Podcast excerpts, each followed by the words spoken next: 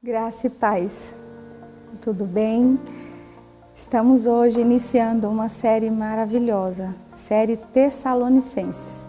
Nós vamos falar um pouco, estarmos compartilhando com vocês algo tão especial que é dessa igreja, onde cada vida que abriu seu coração para receber a palavra de Deus, não só acolheu ela com mansidão, mas a operosidade daquilo que a palavra tinha para a vida deles foi perceptível.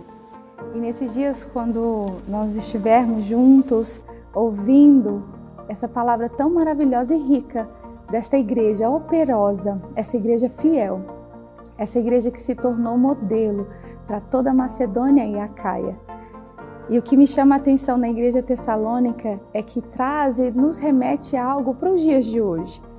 Os dias de hoje que estamos vivendo e passando são dias em que nós precisamos não só entendermos aquilo que Deus já disse para nós, mas vivermos aquilo que Ele já disse para nós. Ela nasceu em três finais de semanas, três semanas, três sábados, onde Paulo ele teve a oportunidade de chegar nesse lugar, onde ele ali encontrou um povo sedento, um povo que estava convicto e que queria algo novo de Deus.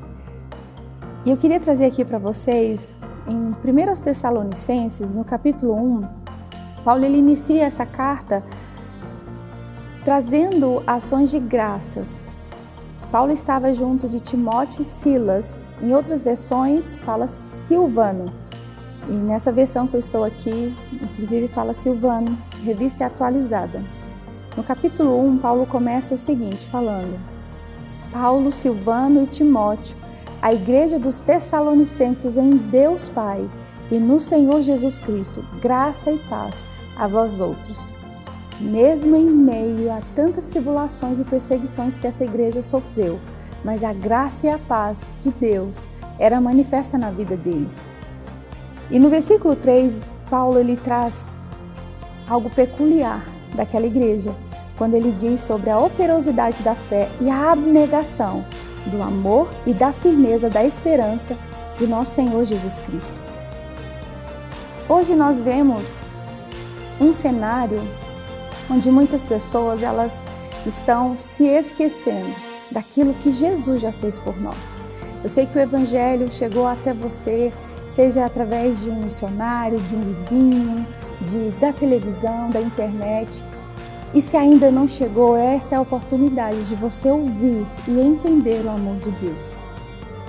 E Paulo ele traz para essa igreja a recomendação e a gratidão e ação de graças, porque essa era a igreja onde a palavra ela chegou e eles prontamente abraçaram a fé e na firmeza e convicção eles decidiram caminhar, decidiram viver a vida operosa na fé e no amor e na esperança. Quantas vezes, amados, nós passamos por tantas situações em nossas vidas e a primeira coisa que vem ao nosso pensamento é querer olhar para as circunstâncias, olhar para os desafios. Essa era uma igreja modelo, uma igreja que Paulo traz muito interessante quando ele fala no versículo 7 do capítulo 1, que onde ele diz assim: "De sorte que vos tornastes modelo para todos os crentes da Macedônia e Acaia. Em três finais de semanas, uma igreja nasceu. Paulo, na sua segunda viagem missionária, a sua primeira viagem sobre a sua liderança, mas a segunda viagem missionária em que Paulo estava ali para levar a palavra, e a gente percebe que a intensidade, o poder em operação, quando de fato ao acolhimento, à consideração da palavra de Deus. E eles não só receberam a palavra, mas como usufruíram de cada milagre, de cada poder. Amados, a forma como que nós vamos receber a palavra, acolher a palavra, é o que nós vamos usufruir dela. Essa igreja de Tessalonicenses, ela era uma igreja que tinha uma convicção dentro dela. Não importa o tempo que eles tinham recebido a palavra, mas algo estava dentro deles, de que o que eles receberam era a verdade como ela de fato é, e eles decidiram não abrir mão daquilo que Deus havia já colocado no coração deles. você vai perceber, amados, a conversão na vida de uma pessoa, principalmente através do novo nascimento. Mas quando ela entende, a palavra cai no seu coração e ela entende que aquilo que ela estava fazendo, as práticas erradas, ela não vai fazer mais. E Paulo escreve no versículo 9, ele diz assim: Pois eles mesmos, no tocante a nós, proclamam que repercussão teve o nosso ingresso no vosso meio e como deixando os ídolos vos convertertes a Deus para servirdes o Deus vivo e verdadeiro. Era uma, cidade, era um povo idólatra, onde eles tinham vários ídolos. Mas quando a palavra chegou e a revelação do Deus vivo e verdadeiro, único e suficiente Deus da nossa vida. Eles não negociaram, eles começaram a, a deixar as práticas erradas. Uma das coisas que eu percebo hoje nos nossos dias, muitos homens e mulheres, eles até ouvem a palavra, mas por, pela palavra não cair em seu coração, ainda está em sua mente, ainda há tantas coisas que envolvem essas pessoas eles não conseguem deixar as práticas erradas. Eles ainda continuam em uma prática errada e ainda percebem que podem servir a Deus e aos ídolos. Talvez você não tenha um ídolo na, tua, na sua casa, uma imagem, mas existem outros ídolos que você pode estar colocando como primeiro na sua vida. E essa igreja de Tessalônicas era um modelo. A Bíblia diz que nós somos o bom perfume de Cristo nós somos filhos de Deus. A Bíblia fala que nós somos discípulos de Jesus, nós somos imitadores. Em um determinado momento, Paulo ele fala que eles se tornaram modelos e eles evidenciavam a, a vida de Paulo, aquilo que ele tinha ensinado para eles, eles, estava, eles estavam imitando a Paulo, imitando a Jesus. Quando eu recebi a palavra, quando eu entendi que a palavra de Deus era o próprio Deus falando comigo, me ensinando, me instruindo, eu me tornei um discípulo. Discípulo quer dizer, quer dizer aquele que faz o que o mestre disse para fazer. Amados, nós não podemos negociar. Nós não podemos simplesmente achar assim, ah, eu, eu estou no caminho, mas algumas coisas eu posso fazer. Irmãos, não existe concessões. O cristianismo, ele não tem dois pesos e duas medidas. Ele existe em nossas vidas e o cristianismo é é o caminho, ou seja, Deus ele está em nós e nos ensina a viver o caminho perfeito, o caminho vivo. E quando Paulo ele traz para os Tessalonicenses como eles estavam sendo frutíferos, como estava sendo para eles, é, para o próprio Paulo, apresentar e falar sobre eles. No capítulo 2, Paulo ele diz assim no versículo 13: Outra razão ainda temos nós para incessantemente dar graças a Deus, é que tendo vós recebido a palavra de nós ouvistes, que é de Deus, acolhestes não como palavra de homens, e sim como em verdade é a palavra de Deus, a qual com efeito está operando eficazmente em vós, os que credes. A palavra só vai ter eficácia na sua vida quando de fato você a considerar e honrar. Muitas vezes nós declaramos: posso todas as coisas naquele que me fortalece, o Senhor é o meu pastor e nada me faltará. Nós começamos a confessar a palavra. Declaramos o Salmo 91, que praga nenhuma chegará à minha tenda. Mas a palavra diz que o ouvir a palavra e o falar somente não existe uma evidência da prática.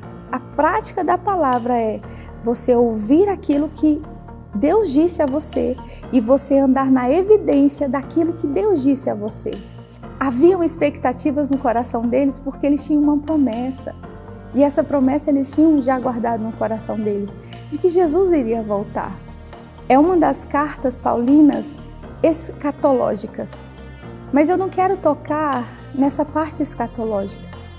O que me traz hoje para trazer para cada um de vocês nessa série tão especial que eu creio que para o seu coração essa igreja vai ser um modelo para você e para mim também. Porque eles receberam a palavra, se tornaram modelo e de fato eles se converteram. Irmãos, não é a quantidade de tempo que você tenha de conhecimento de Deus, mas é justamente quando a palavra ela cai no seu coração.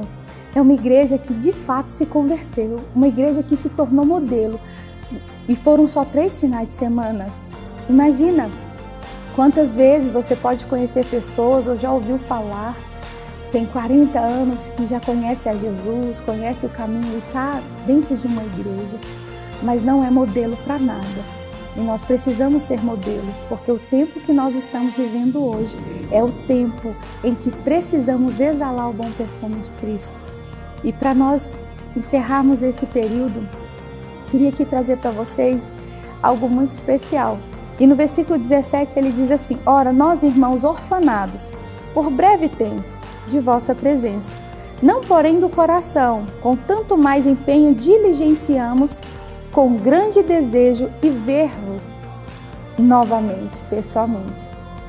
Paulo estava falando o seguinte: olha, eu, como pai espiritual da vida de vocês, eu não posso estar aí presente, mas no coração nós estamos unidos no espírito. Hoje, nesse contexto que muitos estão vivendo, de isolamento, medos e ficando em seus, suas casas, em seus cômodos.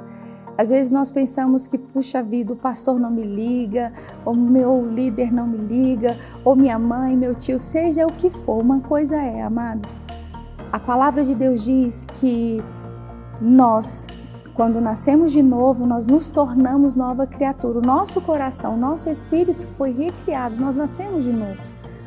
E não existe distância no reino do espírito. Você está vivendo agora pelo visor, celular, televisão, não sei como você está me vendo, mas um fato é, nós estamos unidos agora no Espírito. E a minha oração é que você a cada dia venha viver com intensidade, entendendo que a cada dia nós precisamos manifestar a boa palavra em prática. Aquilo que na sua vida ainda traz resquícios de de coisas que você até fazia antes de conhecer a Jesus. Irmãos, a igreja de Tessalônicas é um modelo para nós, uma igreja que ela operava em um dos pilares do cristianismo, a fé, a esperança e o amor. Uma igreja que evidenciava na sua operosidade. E a cada dia nós precisamos ter essa convicção de que aquele que está começando em nós e que começou a boa obra em nossas vidas, ele é fiel para cumprir. Para nós encerrarmos, quando Paulo envia Timóteo para ver como eles estavam, os Tessalonicenses, ele fala no capítulo 3, versículo 11, ele diz assim: Ora, o nosso mesmo Deus e Pai e Jesus nosso Senhor dirijam-nos o caminho até vós.